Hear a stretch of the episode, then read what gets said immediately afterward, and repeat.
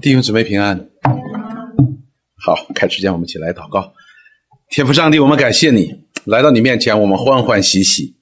我们不单是来到了你这位至大的君王、创造宇宙万有的神的面前，我们也是来到了我们荣耀的父、我们荣耀的救主的面前。祝我们欢喜快乐，愿你施恩祝福，悦纳我们的敬拜。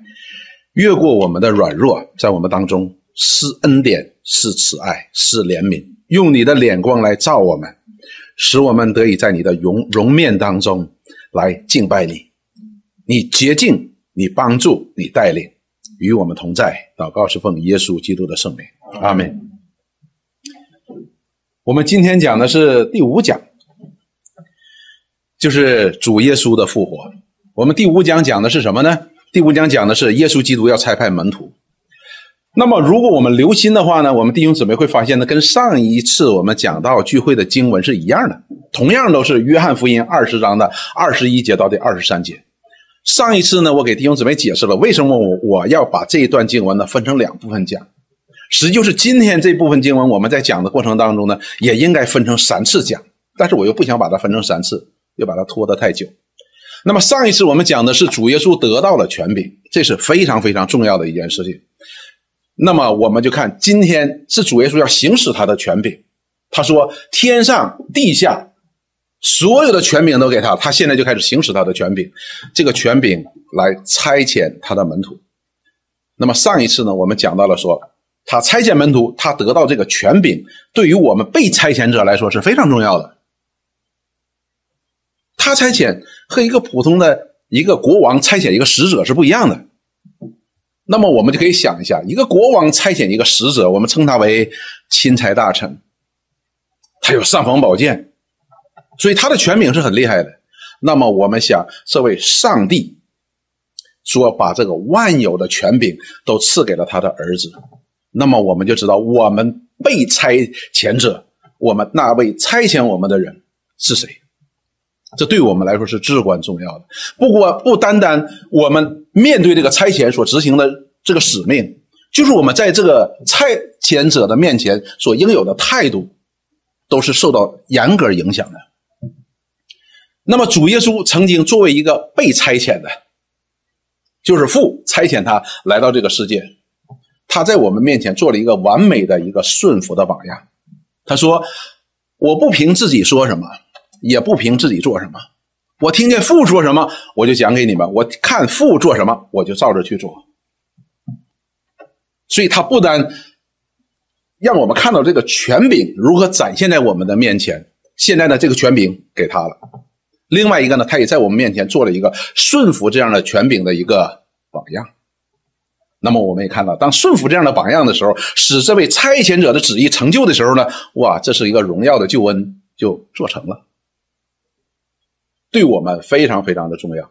那么，我们这一章这一次同样的三节经文，我们着重点是这位耶稣基督开始行使他的权柄。行使的权柄呢，就表现在他差遣门徒。我们看第一个，差遣他的门徒要使万民做他的门徒。约翰福音二十章的第二十一节，同样的经文，耶稣又对他们说：“愿你们平安。父怎样差遣了我，我也照样差遣了你们。”这句话呢，实际上是一个非常带有集合信息的这样的一个综合信息的一个一节经文的。主耶稣讲这句话的，因为作为差遣呢，他说差遣实际涉及到很多的问题的，比如说差遣，他差遣呢，这是一个综合的行行动，它的内容也非常的丰富。比如说，那差遣的目的是什么呢？你凭什么差遣呢？那差遣的法则又是什么呢？所以这是个综合的，所以我们必须要经过什么？经过平行福音、对观经文，我们才能够更加的明白这节经文为什么我要说它是使万民做他的门徒。我们看主要的是马太福音，马太福音。这里边同样讲到了二十八章当中的大使命。那么主耶稣说：“近前来对他们说，天上地下所有的权柄都赐给我了。”所以主耶稣这时候他讲到说，他能得到了这个权柄，借着他从死里复活。然后第十九节说：“所以，所以这个词是非常重要的，因为他和前面他得到这个权柄是一个因果关系的。如果他拿不到这个权柄呢，那他的这后边所说的话呢，也是不是带着这个权柄的。但是呢，他既然拿到了这个权柄，然后说，所以，好，他就开始行使他的权柄。你们要去使万民做我的门徒，所以这也是前面讲到了差遣当中的一件事情，就是要使万民做主的门徒。那么，同样一个道理，说做主的门徒，这又是一个非常综合的一个概念。什么叫做主的门徒？我们可以很笼统的讲，就是跟随主嘛。好像主耶稣在福音书当中讲的，他走到哪儿，这些门徒就跟他到哪儿。这些主耶稣讲什么，他就坐在那里听；这些主耶稣在做什么，他就在那里看，在那里认识这位基督，认识这位神的儿子，然后去跟随他。所以这叫门徒，但是呢，具体说那门徒还是一个，那我们该怎么做呢？怎么才能够做成门徒呢？但是至少我们知道一件事情：我们今天主耶稣差派我们，我们要不但我们要做门徒，而且我们要使万民做门徒，而这个万民呢，又不仅仅局限于以色列，万民哈，所有的人。所以我们看现在主耶稣他已经把这个福音呢完全的展开了，完全的展开了。所以我们有没有想到神与亚伯拉罕所立约？啊，地上的万族都要因为你的后裔蒙福的。星期六都讲这个事儿了吗？是不是？现在他把它展开了，说你们要到，要使万民做我的门徒。所以犹太人一听就不能接受了。万民不是以色列吗？所以后边我们才看到福音书之外的那些门徒的书信的时候呢，我们才发现哦，原来对这个神的百姓也有一个定义的。我们先不讲，我们先讲这里要做门徒。好了，我们弄清楚，我们被差遣，首先第一个，我们是门徒。然后呢，我们要使别人成为门徒。当我们讲到别人成为门徒的时候，这里边就不仅仅的是一个一个决定，不是一个决定，不是一个简单的决定，说一个决志祷告的，而是你还要跟随的，要跟随的。好像这些门徒一样，不仅仅说“哎，我是个基督徒”就结束了，你要跟随这位主，这才叫真正的门徒。好，对我们的工作的被差遣的工作的性质，我们有个认识。我们接下来看，那么这个做门徒又把它展开了。什什么叫做门徒呢？就是教导真理和施行圣礼。那么同样是这段经文，所以差遣。差遣里边包含着很多的观念的，那我们再用对观福音的马太福音来解释差遣做门徒到底什么意思。第十九节说你要使万民做主的门徒，然后呢，所以也就是说你要使大家做门徒，你要做一件事情什么呢？你们要去，他不是你坐在家里边哈，祷告当然是必要的，但是不是一直坐在家里祷告，你需要去。然后呢，使万民做我的门徒，去才能够使万民做我们的门徒，因为你去与他有接触，你才能与他分享福音。然后说奉父子圣灵的名给他们施洗，然后说凡我所吩咐你们的，都教训他们遵守。这两节经文呢，讲的有点前后，有些次序关系的。那么也就是说，你要给他施行圣礼，施行圣礼是一个见证的。我们讲到施施呃洗礼的时候呢，是个见证的。这个引用的是旧约的洁净的概念的。旧约的洁净呢是有理的，比如说他们做了一些违反了摩西的规定、摩西律法的规定，触摸了或者接触了或者感染了一些不洁净的东西的时候呢，你要找祭司，祭司呢要给你判断。或者，如果说你仅仅是摸了一些史诗什么的，你就要洗手啊、洗衣服啊，然后隔离三天呢，好像我们今天得病毒一样，以使你来洁净，然后你才能够回到这个以色列的社会当中。那么，在新约当中有个洗礼，也是取这个概念，就是洗礼洁净的这样的一个观念。那么，奉父子圣灵的名给他们施洗，那么这个施洗呢，就是。这个洁净的观念呢，就不仅仅是身体上的洁洁净了，而是包括了什么？包括我们灵魂上的洁净，而且要奉父子圣灵的名给他们施洗，不是你随便给他施洗，而是奉父子圣灵的名。什么叫奉父子圣灵的名？就是以神的名义给他施洗，不是每个人都可以啊，我就给你施洗吧，因为我们没有洁净的能力的，只有奉父子圣灵的名才能够使他洁净。是父子圣灵的名使他洁净。那么这个圣礼呢，我们在我们的呃洗礼课当中呢讲的非常的清楚，这也是一个见证。你看张瑞那是受洗礼的时候，就是你要宣告在众人面前宣告，我相信耶稣，接受他做我的救主。从此以后，你们要做个见证，监督我的生活，监督我的见证。那么好，这样的洗礼，一会儿我们会接下去讲。这里边有更深刻的意义。那么我们先讲的是什么呢？说凡我所吩咐你们的，都教训他们遵守。那么这里边凡主耶稣所教导门徒的，都要教导给他们的，就是我们这些门徒要教导那些不信主的人，或者说那些慕道友要把这些要教导给他们。因此，我们看这里边不仅仅是传福音呢，实际我们今天对福音呢本身是有一个误解的。如果严格意义上讲呢，整本整卷圣经都是福音。我们不能说，我们我们今天常常犯一个错误，就是觉得说传福音就告诉人耶稣爱你，他的死能洗净你的罪，你不至于下地狱上天堂。你说哦，我相信就完事儿了。实际不仅仅如此的，因为我们所做的这个决定，或者说我们觉得说，哎，我要信这位耶稣，或者说我要接受他做我的救主，你不认识他呢，你你根本就没有这些教训呢，你怎么就能够下真正的相信呢？所以我们有很多的时候，哎，丑话说在前面，什么意思呢？就把这些教训都教训给他听。好，那么他说好，我要继续受教。结果是什么呢？那后边还要继续的教训，继续的教训。也就是说，这里不单单我们要引导他能够认识福音，能够使圣灵借着福音使他重生得救，而且后边后边还有一个成圣的工作，就是牧养的工作，继续的教训他，继续的学习。这是特别特别重要的一件事情。我们今天常常把福音的事工呢简单化了。我们特别强调宣教，宣教是好的，是对的，也是必须的，这也是主耶稣命令的。但是也不能够忽略后边的牧养。因此，我们现在有很多的时候会教会会出现一个问题，就是前门也开，后门也开。什么意思呢？我们不断的去传福音，传福音，传福音，啊，人就开始进来了。那些慕道友就开始信主的就开始来了，并且也受洗，每年受洗四十五人。但是你会发现，教会的后门也在开，这就表明谁教会后边的牧养就跟不上了。就是他来到教会之后，就像个孩子一样，进来的时候一天喝一瓶奶，进来之后过仨月他需要三瓶奶。但是教会你，我只给你一瓶奶，怎么办？他只能自己去找另外两瓶奶。所以这里边让我们看到了，不单涉及到了传福音，而需要的这样的牧养的工作。这对我们这些被差遣的门徒，我们必须要清楚的意识到，而不是仅仅说：“哎，领你做个觉知祷告，我叫告诉你基要真理五点就可以了。”这是一个生命的一个建立的过程，后边我们会看到的。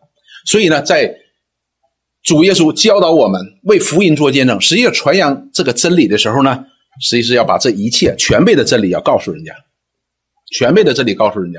但是你说是不是说，哎呀，是不是我得把这个圣经学得好，对主完有个完全的认识，然后我才能够信主呢？也不是，因为圣经告诉我们，我们这个信仰是基于信，以至于信的，从信开始的，然后越来越信的。因此，我们传福音呢是一个非常重要的一个环节。我们既不能够把这福音简化成几点，你接受这几点就行了。第一点，你承认不承认你是罪人？啊，我承认我是罪人。你相不相信耶稣是神的儿子，是基督？啊，我相信。你相不相信他实际上救恩能够救了你？啊，我相信。然后说哇，感谢赞美主，你愿不愿意接受他做你的救主？我愿意。啊，你不至灭亡，反得永生。我们不能把它如此的简化。但是我们又不能够把整本圣经让你学学的圆满了，然后再说你的觉知信主才是有效的。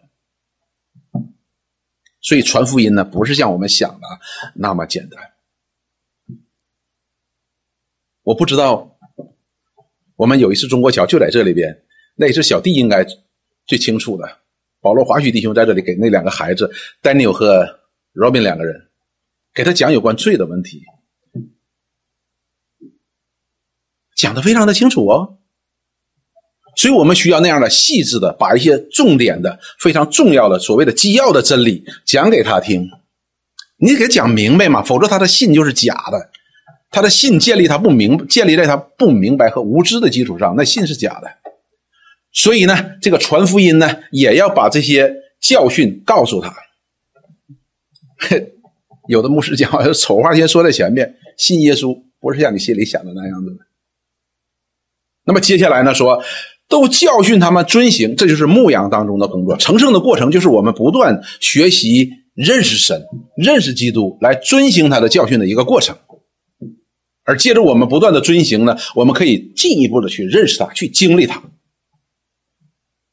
所以主耶稣给他的门徒当中这个大使命，有些时候我们会偏重于传福音的，所以我们称它为大使命。你们去传福音，当然传福音是没错的，也是必须的。但是我们必须意识到，这个传福音呢，不是像我们今天这种简化的福音。同样呢，我们后边还包括了什么？还包括了牧养。所以我们今天看到。有有些人来到教会的时候，他就想：你们教会咋不传福音呢？不传福音呢？他觉得说传福音必须是全民发这个全民战争，我们必须要组织一些活动。这个星期我们要大家一起去什么一个地方？下周我们上一个什么地方？不是的，根据我们教会的这个经历告诉我们呢，实际我们在我们周围人的当中传福音是更有效的。我不是说我们就不需要去 food court 或者是呃公共汽车站去传福音，不是的。但是呢，我们讲说最有效的是在我们周围人的当中的传福音是最有效的，因为他看着你，你给他传的时候，他认识你，他也知道你，他知道你是怎么被这福音改变的，他知道你以前是怎么样，现在是怎么样的，所以这是更有效的。所以呢，我们要清楚明白。不要把主耶稣的这个差派的命令呢，把它简化了。好，我们接下来看哈，我们先讲的是真理的教训哈，真理的教导。以佛所说第二章十九节到第二十节这样说，这样他讲到了说，犹太人和以色列人他们都一同在基督里边成为一了，那个墙被拿掉了。哎，耶稣基督的那个怜悯我们的大怜悯，爱我们的大爱，已经使我们成为一体了，不再有中间隔断了。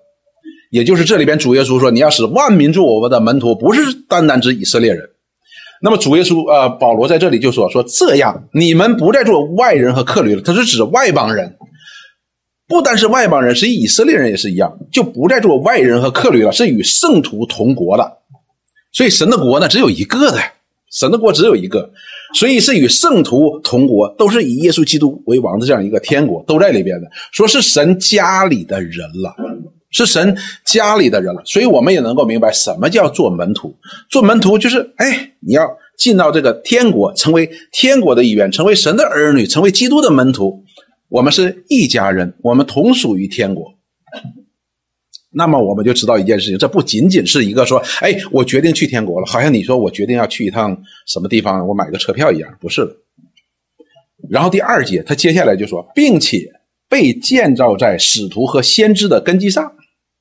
哎，所以这里边就讲到一个非常非常重要的词，要被建造。如果我们说传福音呢是个初级的建造，那么后边呢叫深度建造。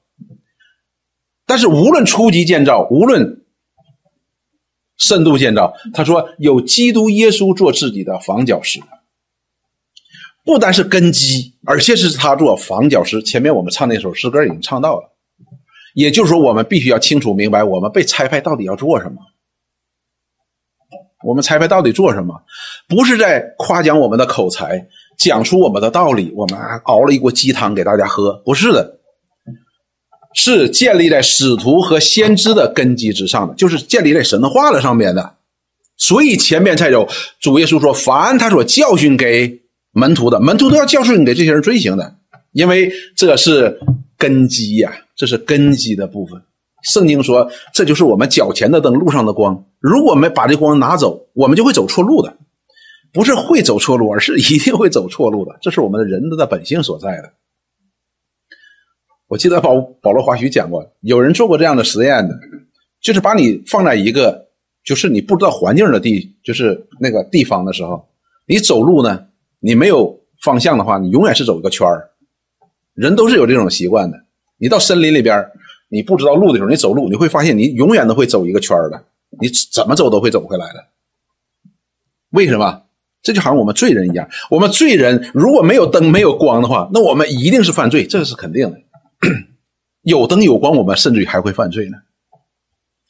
所以呢，我们去差派被差派，是要使这些门徒不但认识，使这些能够认识神的话，就是借着神的话，借着圣经来认识神，并且他所差来的这位耶稣基督，使他有得救的智慧。而且他还要进行深度的、深度的认识，使他的信心、使他的生命能够不断的成长，使他的跟随呢能够更加的坚定的。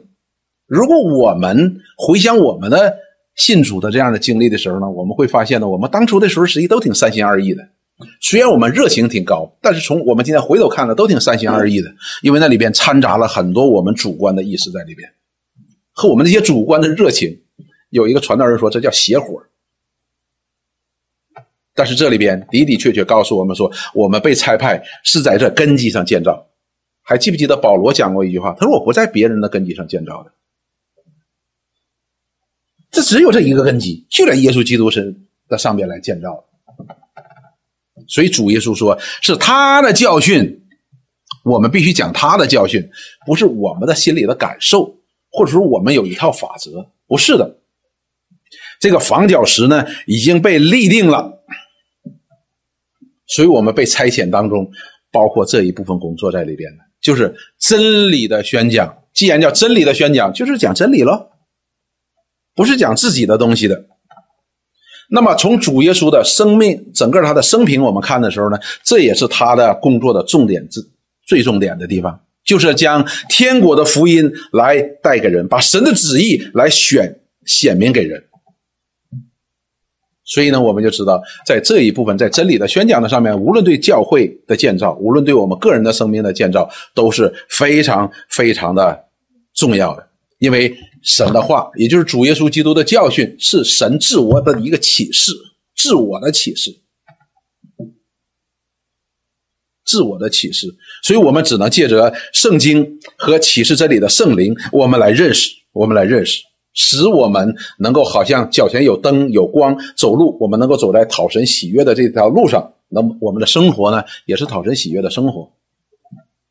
那么我们不但要如此学习、如此建造、如此生活，我们也要告诉这些人，给人看。一方面给人看，我们也要讲给人家听。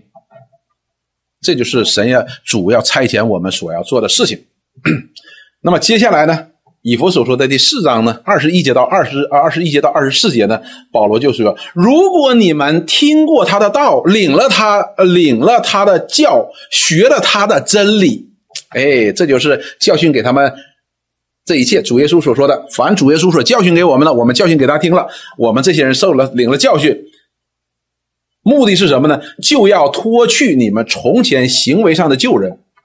这旧人是因私欲的迷惑渐渐变坏的。这里讲到是变坏的哈，讲到了说，我们今天虽然领受了主的教训，领受了他的道，又学习了他的真理，但是我们生命中依然残存着一些什么？我们旧有的生命当中那些坏习惯呢，还是有的。圣经称之为盈余的邪恶。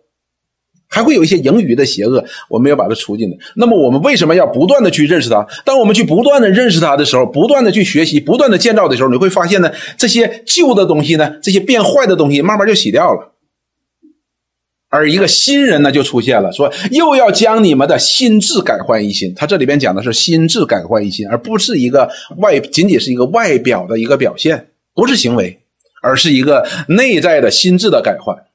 因为我们一切都是发自于我们这颗心的，一个新的心才能够产生出来一个新的人，一个旧的心，他这个人你无论怎么装，他还是带有旧的性情在里面的。所以，我们学习进行这样的建造，是要把这些我们旧有的性情要不断的把它脱去，好像洗澡一样，然后我们的心智呢要改变。然后第二十四节说，并且得穿上新人。什么叫穿上新人呢？就是有一个新的表现。当我们讲到了说，哎，我是信耶稣的，人家是看你得像基督徒啊。所以呢，我们是可以看到一个外表，但是这个外表的改变呢，却表达的是一个人的心智的改变。然后说，这新人是照着神的形象造的，有真理的仁义和圣洁。所以，我们显明出来，不是我们被这个道德、被文化所塑造出来这样一个道德高尚的人。所以，道德高尚的人才有圣人，基督徒没有圣人，就觉得哎，你完美了，完美的就叫圣人嘛。我们会不断的结出这种仁义和圣洁的果子，这些果子是以神为标准的。而今天我们被文化、被教育所塑造出来是人的标准，而这里告诉我们是神的标准，所以我们就知道为什么主耶稣说：“凡我所教训给你们的，你们都要教训他们去遵行。你不但教训给他们，要告诉他们，而且让他们学习去遵行，这是非常重要的一件事情。那么接下来呢，我们看。马可福音当中是这样说的，马可说福音也是在教导门徒说：“我要差派你们去，然后说信而受洗的必然得救，不信的必被定罪。”好，这里就提到了受洗的事情，必须是信而受洗的。所以这里基本否否定了什么？否定了婴儿洗。一个婴孩生下来八天，他怎么能够说啊？我信耶稣？他都不知道耶稣是谁，讲话都讲不全。是信而受洗。我们今天在讲圣礼哈，我们在讲圣礼。我不是在讲这个这个婴儿洗，而是讲到圣礼是信而受洗，必须是你清楚的明白了主耶稣基督的教训，然后你宣告说我相信，这样的受洗必然得救。所以这个圣礼呢是不容亵渎的，圣礼是不容亵渎的哈，必须在清楚明白主的教训的时候。然后宣告我接受，我相信，因为这能够保证是神的圣灵在他里边的工作，借着真理，借着神的话，在他里边的工作，他真的明白，神使他醒悟过来。还记不记得前面我们讲的以马五十路上的门徒，神的话使他醒悟过来，这样的宣告的相信是必然得救的。所以呢，主耶稣告诉他们，你要奉父子圣灵的名给他施洗。那我们就讲到说，这个圣礼是严肃的，非常严肃的。洗礼是非常严肃的一个圣礼，这是主耶稣差派他门徒的时候给他所做的一个命令。所以我我去过一间教会，那间教会呢，它是这样的，每周都有洗礼的。聚会结束之后，牧师出来给大家祝福，结束说：“今天有没有要受洗的？”大家说：“我要受洗。”好，后边那池子一打开，马上就开始受洗，这是不负责任的。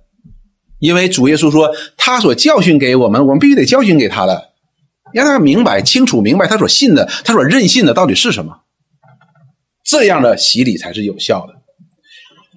所以洗礼呢是有它的非常明确的意义在里边的。罗马书六章四节到八节这样说：“他说，所以我们借着洗礼归入死，归入基督的死，是和他一同埋葬。原是叫我们一一举一动有新生的样式，像基督借着父荣呃父父的荣耀从死里复活一样。所以洗礼呢是有非常非常深刻的这样的属灵的意义在里边的。因此，我前面说受洗这件这个圣礼呢是不容亵渎的。”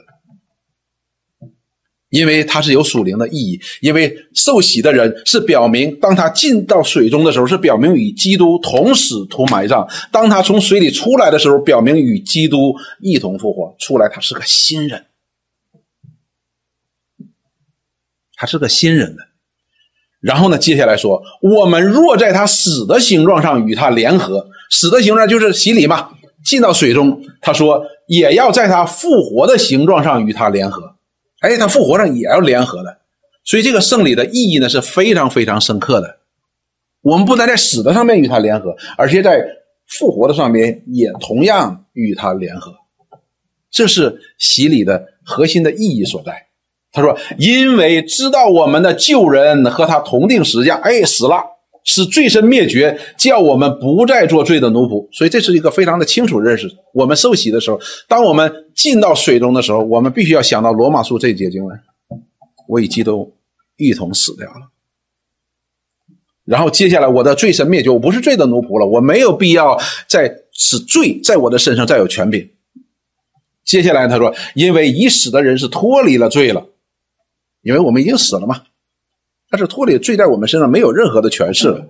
第八节说：“我们若是与基督同死，就信必与他同活。”所以在洗礼的当中，我们明白这个意义，才能够使我们的洗礼有意义。才使洗礼有意义。所以主耶稣说：“你必须要奉着父子圣灵的名给他施洗。”哇，一个人，我们可以说，因为现在一般的教会里边呢，都是主任牧师才有资格给给人施洗的，但是他也必须要奉着父子圣灵的名在施洗，他也必须小心，任何一个人都必须小心。前两天有一个有个国内的姊妹来给我一封信，他就问我，他们教会呢没有传道人，一直以来都没有传道人。他说：“我们教会现在有要受洗的，怎么办？我们的弟兄能不能受洗？弟兄能不能给他受洗？”我就给他说：“我首先呢，圣经并没有说只有主任牧师或只有牧师才可以给人施洗的，对吧？圣经并没有这样说的。但是，是不是所有的人都可以随便的施洗呢？也不是的。你必须按照这里边所讲的，你必须要把主耶稣所教导的，你要教训给他，对吧？你得教训给他，咱得上。”至少上半年的福音班、洗礼班，哎，把这些基要的真理告诉你，让你清楚明白你所信的、你所认认信的到底是什么。第二个呢，教导他遵守，所以你还要看他的什么？看他的见证，你要看神的圣灵借着真理在他身上的工作，然后才能够给他施洗。我说你们教会如果有这样合格的弟兄的话呢，是好的。也可以给他施洗啊，但是你必须要这两项必须都要做到的。我们今天为什么教会越来越软弱了呢？就是因为我们把这个门槛降得越来越低了。你知道早期的教会呢，一个人想受洗，那不是一个简单的事情，你没有三年两年，你是很难受洗的。不是说传道人好像主耶稣说彼得一样，是天国大门口那个把门的。看你行不行？不行啊！就我们没有资格去判断一个人得救没得救，但是我们可以看到一个人一些得救的表现和没得救的表现。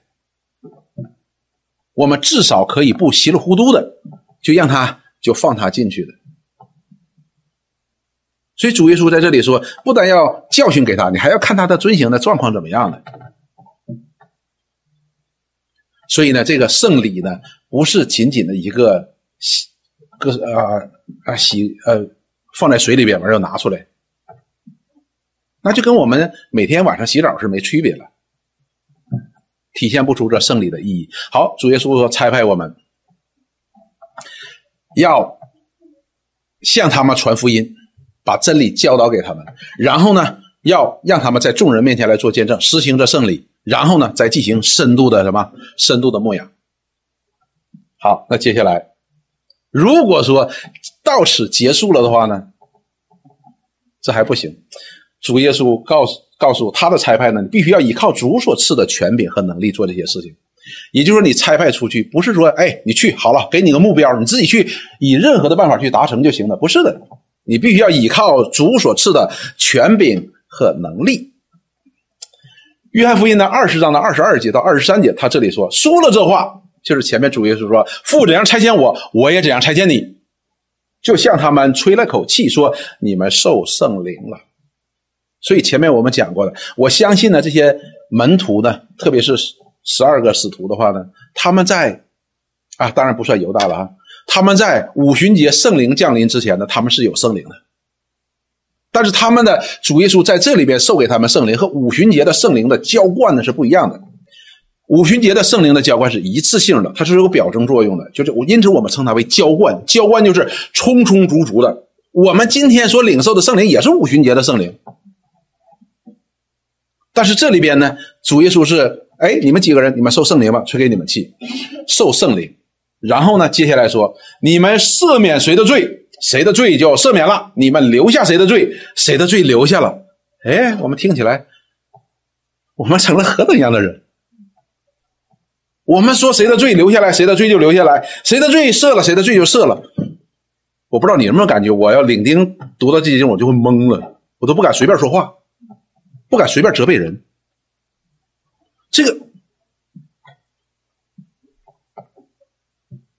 所以我们要明白这些经文什么意思。就是主耶稣告诉我们说，受圣灵，在马太福音当中呢有这样的解释的，啊，马可福音这样解释的，对吧？信的人必然有神迹随着他，就是奉我名赶鬼、说方言、手能拿蛇。后边讲到就是有能力了哈，你可以有这样的能力，医给人医病这样的能力，但是你必须奉着他的名。所以这里我们再看，受了圣灵。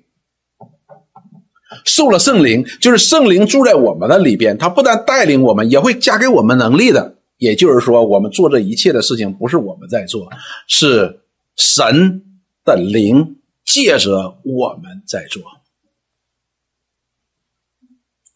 好，那我们再看马太福音。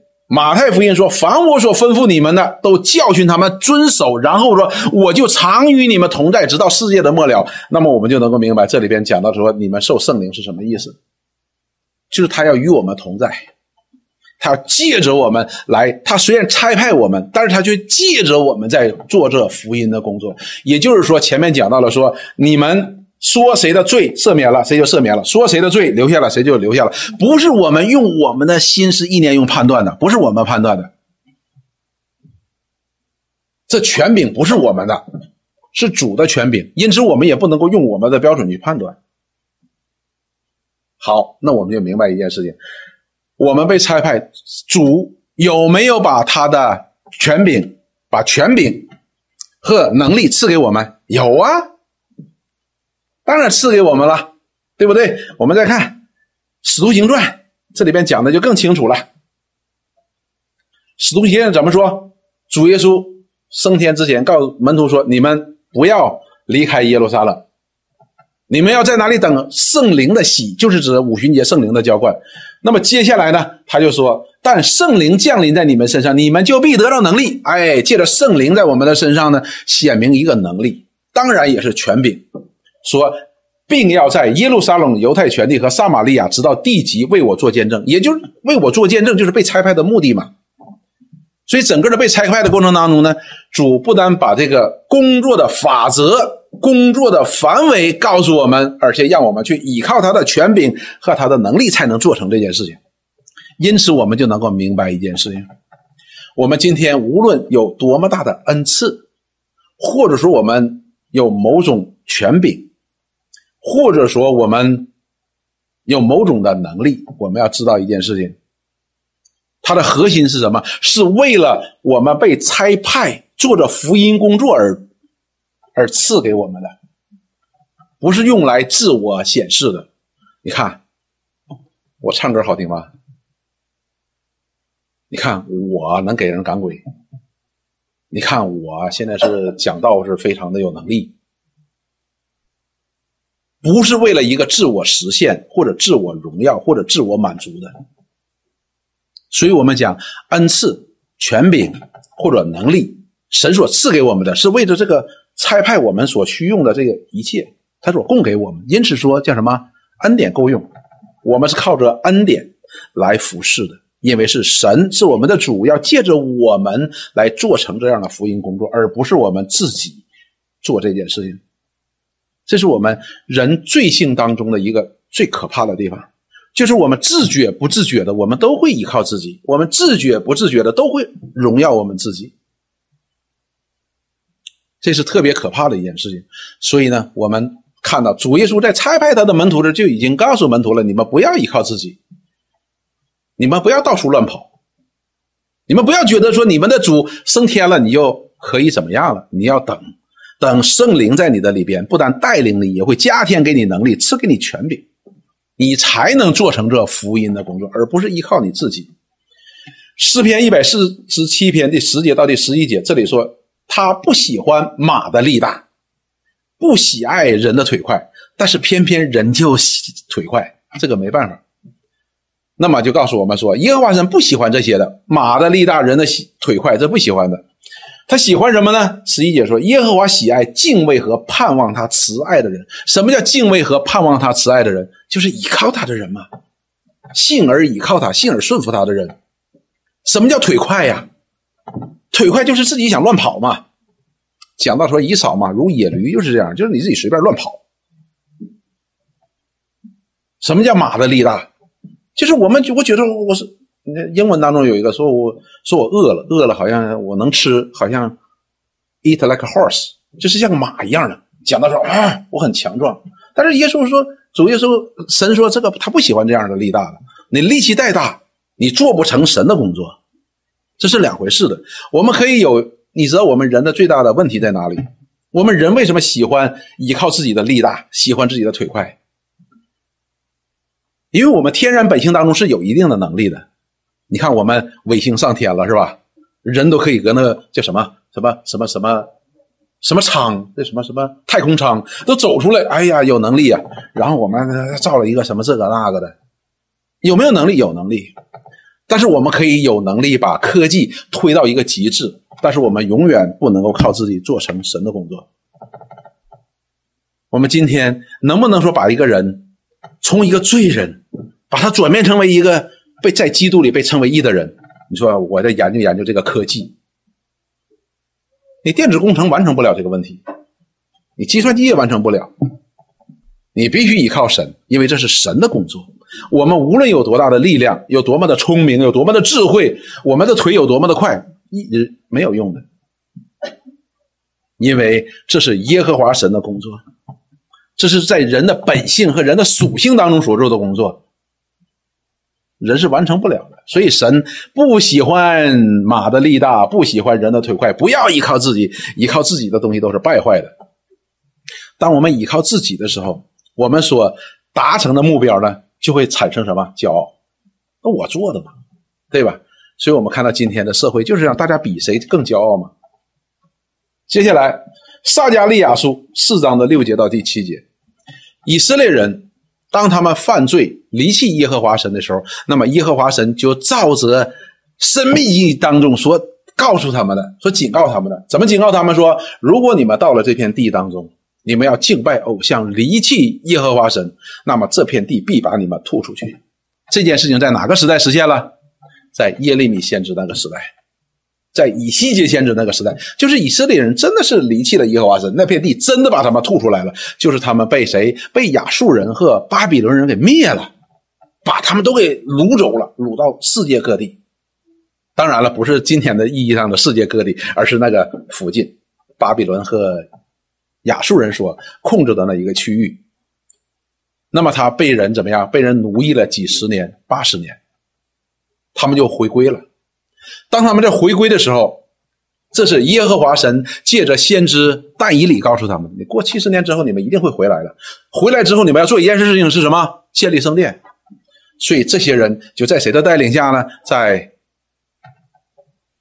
耶稣亚和所罗巴伯这两个人就起来带领以色列人要回归耶路撒冷。当他们回归耶路撒冷，那时候只有五万多人回归的。所以他们害怕，害怕呢，他们就开始说要建圣殿。你你那五万人你能建什么圣殿呢？还还没有 settle down 呢，是吧？还没有生活，还没有安定呢。所以他们说：“哎，我们先设立一个坛吧。”所以那个坛的意思是什么呢？是耶和华神同在的意思。所以把那个坛就设在哪一个位置了？就设在那个圣殿的位置上面。然后后来他们就开始建立圣殿。当他们建圣殿的时候，就被当地人怎么诬告他？所以那时候那王说：“哎。”不能再建了，所以他们就停下来了。当他们停下来建造这个圣殿的时候呢，他们有十五到十六年的时间，他们就开始忙着自己生活了。他们就把为神建立圣殿这件事情给忘了，所以他们就开始啊，把自己的房子也装修，买房子、买地，然后开始把房子装修。圣经说他们住天花板的房子，很漂亮的。他们就把为主建立圣殿这件事情给忘记了。那么这时候，耶和华神就借着先知撒加利亚来提醒以色列人说：“你们住着天花板的房子，但是神的殿荒凉，你们还没有建完呢。但是此时此刻，以色列人呢，已经不具备建立这个圣殿的能力了。不单是人心，他们可能财力很足，但是人心已经没有了。大家都在忙着自己的小生活呢。所以神就借着先知撒加利亚来。”警戒来提醒这些以色列人，也是鼓励这些以色列人。建立圣殿的时间到了，你们要兴起，你们不要看环境，要把神的殿要建立起来。我们看耶和华神怎么说？他对我说，就是神借着撒加利亚要对以色列人说，这是耶和华所呃指示所罗巴伯的。所以向谁说话呢？向所罗巴伯。那么带领他们回来的两个人呢？一个是所罗巴伯，所罗巴伯是大卫的子孙。还有一个叫耶稣亚，耶稣亚是亚伦的子孙，就是一个是王的后裔，一个是大祭司的后裔。耶和华神说：“好，所罗巴伯跟所罗巴伯说话说，万军之耶和华说，不是依靠势力，不是依靠才能，乃是靠着我的灵，方能成事。因为在人的眼中呢，这殿已经建不成了，这殿已经建不成了。但是耶和华神就告诉这所罗巴伯说：你不要看环境。”你也不是依靠你有多大的势力，这个这个殿呢，神的殿呢，不是你依靠势力可以建成的，也不是依靠你的才能能够建成的，你必须依靠谁？必须依靠神的灵，你才能够成事。因为这是耶和华神的殿，这是耶和华神的工程，只不过是借着你们在完成。你不要依靠自己，这是神的工作。第七节说：“大山呐，你算什么呢？大山算什么？大山。”那是大山呐，当然算什么了。但是耶和华神，大山算什么呢？你说对呀，对神来说，大山算不得什么。但是耶和华神在这里并不是讲对他说，大山算不得什么，而是说在所罗巴伯面前，你必成为平地。大山在神面前的确算不得什么，但是耶和华神说，当神的旨意在所罗巴伯身上的时候，在所罗巴伯面前也算不得什么，算不得什么，到一个程度必。成为平地，大山成为平地，就是愚公移山呗，那得子子孙孙无穷尽也。但是他说的就是所罗巴伯，你就可以做到。为什么呢？因为当神的旨意说现在到了时间要做的时候，神要做的时候，神要借着人做的时候，大山在你面前就可以夷为平地。说他必搬出一块石头安在殿顶上，且人切大声欢呼说：愿恩惠恩惠归于这殿。然后就说所罗巴伯了，说他必搬出一块石头，是谁呀？神能搬出一块石头，所罗巴伯也能搬出一块石头。神借着所罗巴伯可以搬出一块石头，安在殿顶上，殿顶上最高处。然后人就说：愿恩惠恩惠归于这殿，归于神嘛？这是神的恩惠，这是神的能力，这是神的权柄所做成的。所以我们看到神的工作，他不喜欢人去贸然的依靠自己的能力去插手，而是让我们能够顺服他的灵的带领，然后借着我们去做。那么主差派我们呢，同样如此，同样如此。因为当我们依靠我们的势力、依靠我们的才能做事情的时候，我们不单。最后会把荣耀归给自己，而且我们也会把我们的心思意念、我们这些堕落的东西参与在其中的。你比如说《菲利比书》，那里边保罗讲到了菲利菲利比人，说：“哎呀，非表现你们真的是很好，为什么呢？因为你们从起初头一日到现在，你们从信主到那一天起，一直到现在，你们是同心合意兴旺福音。”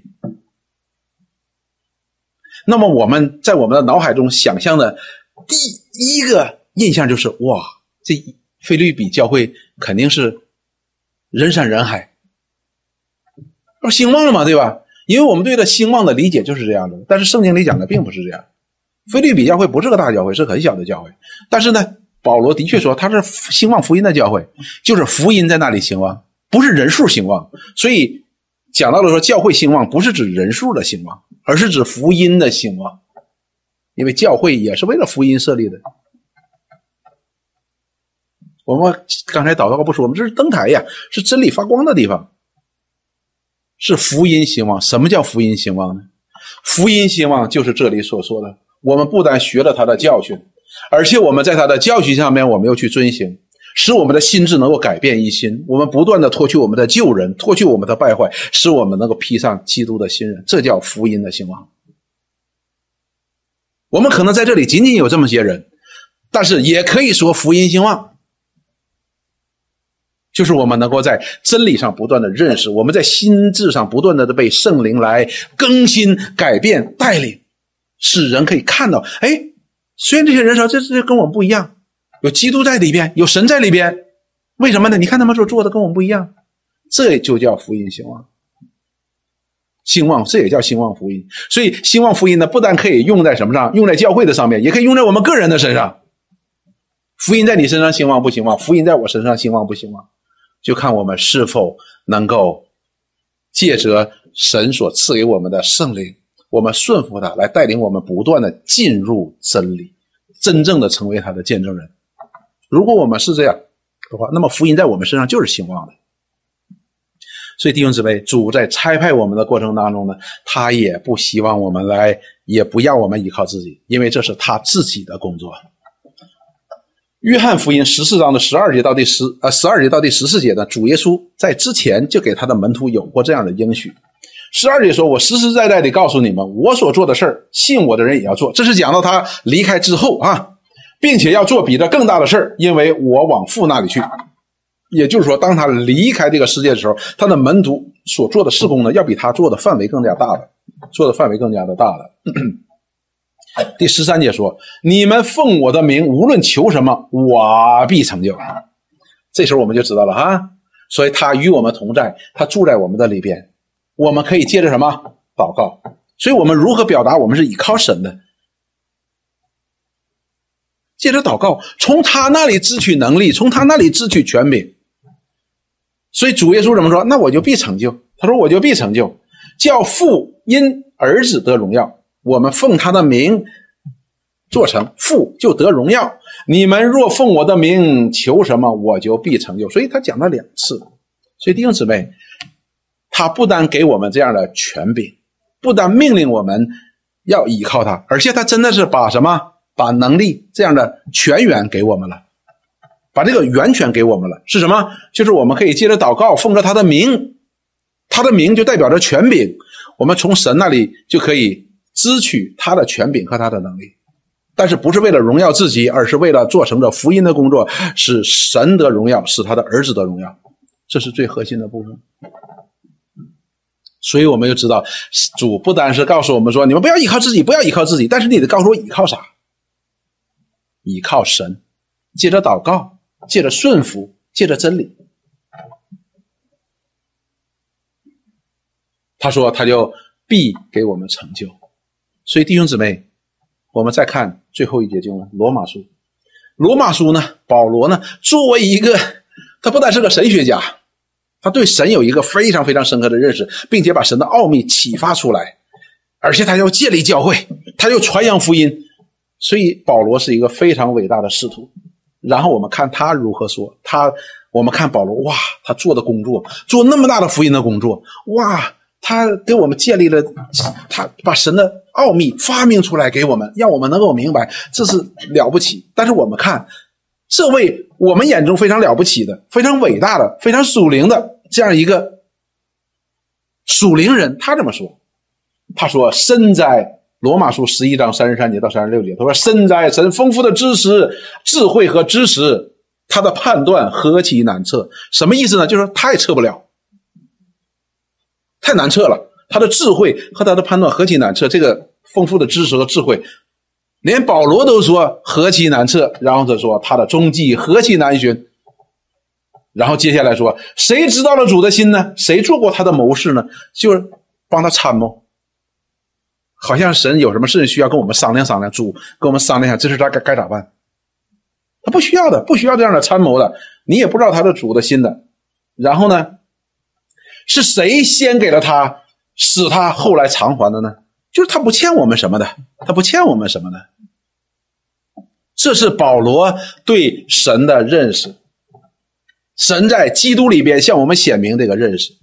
如果我们记得星期五讲到的二章四节和二章五节以佛所述，我们就能够明白这句话呢。我们不能。如果我们从以佛所说的二章一节到三节，我们就觉得那我们就没得戏了，我们就灭亡了，像以赛亚似的，我灭亡了。我嘴唇不洁，又住在嘴唇不洁的人当中，我是肯定是灭亡的，因为我们死在罪恶和过犯当中，我们随从今世风俗，与那些灭亡的人没有任何的区别，那我们就是绝望了。到第四节他说，但是神有丰富的怜悯和爱我们的大爱。甚至我们死在罪恶过犯当中的时候，他使我们与基督一同活过来。就是哎呀，谁能想到呢？这是不可能的事情。但是呢，他丰富的大爱，丰富到一定程度，他可以做成我们认为不能够实现的事情。他爱我们的大爱，可以 完全落在我们这些根本没有一丝一毫可爱的人的身上。所以他是大爱嘛？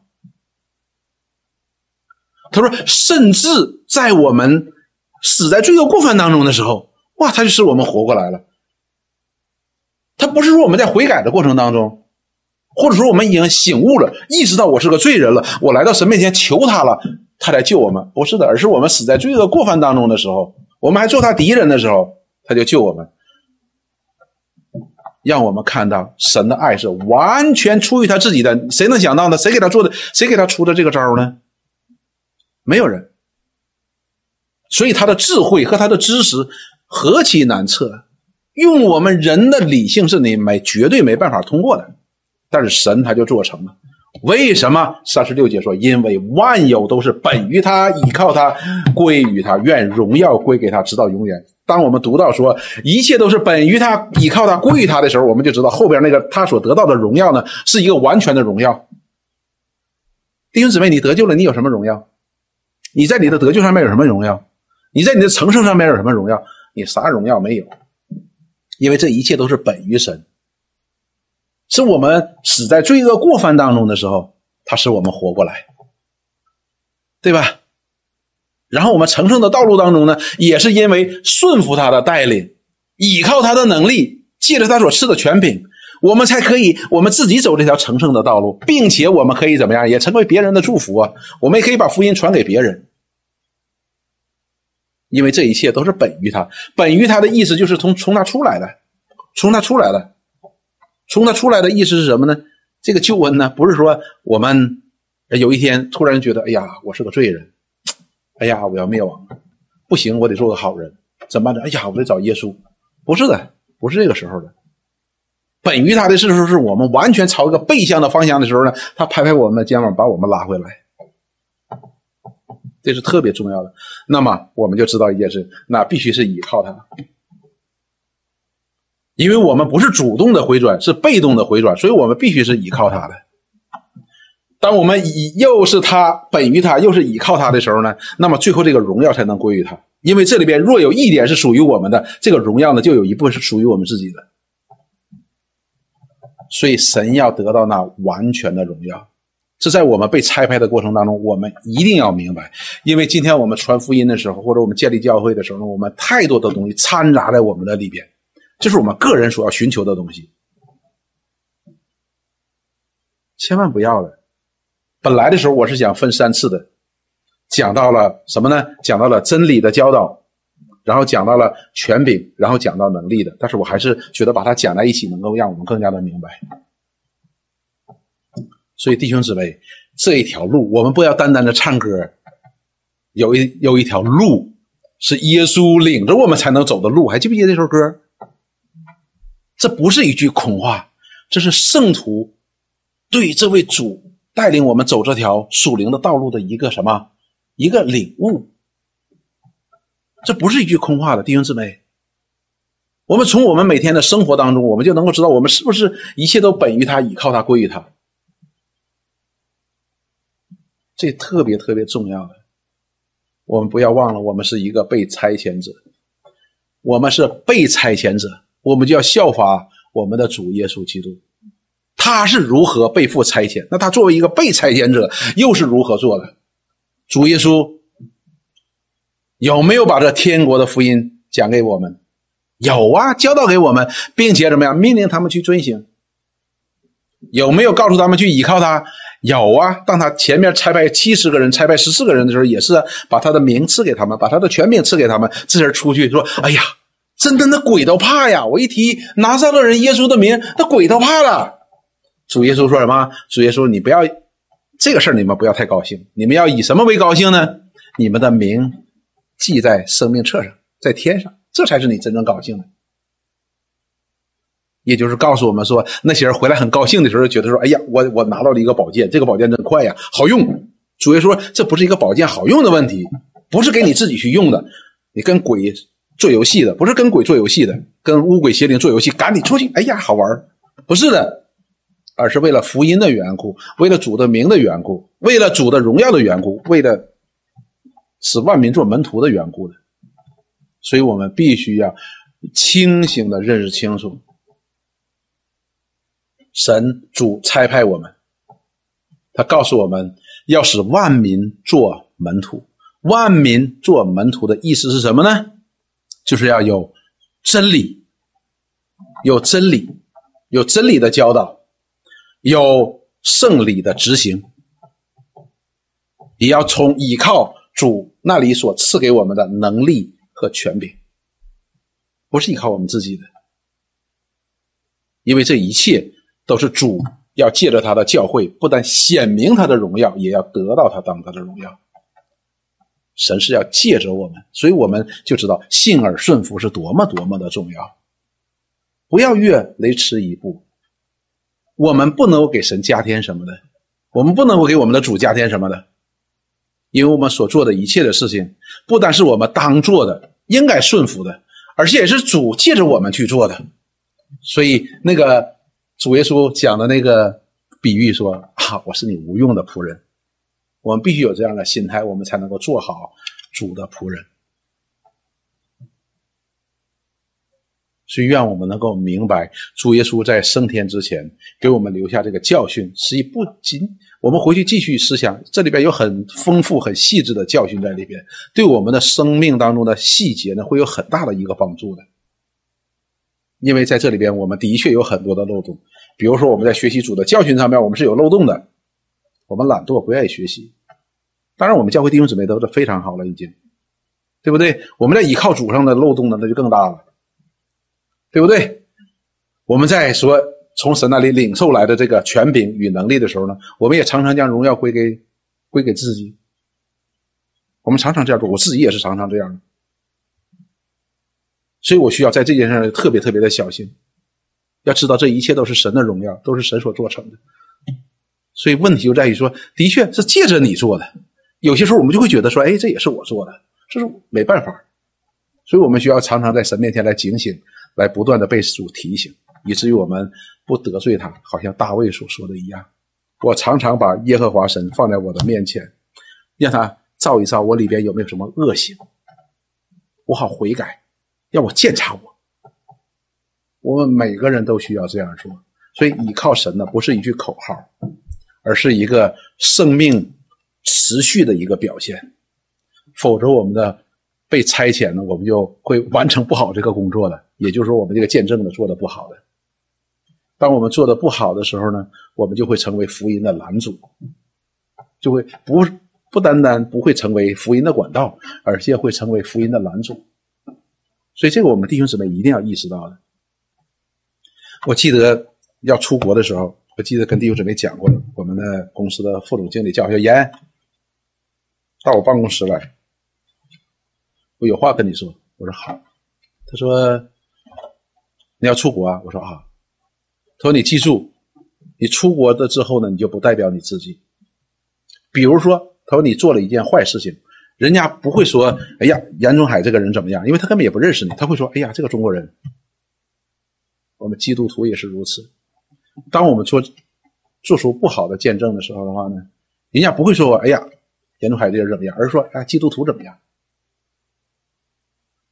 所以我们就知道，我们能够明白主差派我们是什么意思，我们当如何去行。差派的法则和目的的时候呢，就使我们在做工的过程当中呢，使神的旨意、是神的能力、是神的权柄，能够借着我们能够流淌出来，就是使那个人也能够成为天国的门徒。所以我们要千万小心，要使神的福音兴旺，不是我们兴旺，我们应该越来越衰微才对的，而主的福音越来越兴旺才是对的。我们起来祷告。亲爱的主，我们感谢你，主，我们感谢你所赐给我们这全备的救恩。也赐给我们这全备的真理。因为我们的天然本性当中，我们就喜欢依靠自己，我们也喜欢荣耀自己。主，但是你告诉我们说，这是你的工作。主，我们真的应当能够以我们能够成为这福音的使者，被你所差派而感到万分荣幸。求你来帮助我们，除掉我们里边那些一切的自我。让你的福音在我们身上能够兴旺，使我们在你面前可以蒙福，可以蒙大福，也可以使我们能够成为你一个祝福的管道，能够成为别人的祝福。主愿你使我们教会呢也能够成为一个传福音的教会，使我们的个人也能够成为一个传福音的人，不单单是借着我们口中所讲的。也借着我们在你的里边所领受着能够胜过死亡和罪恶的这样带着复活大能的生命，愿你恩待我们，保守我们，与我们同在。祷告奉耶稣基督圣名，阿门。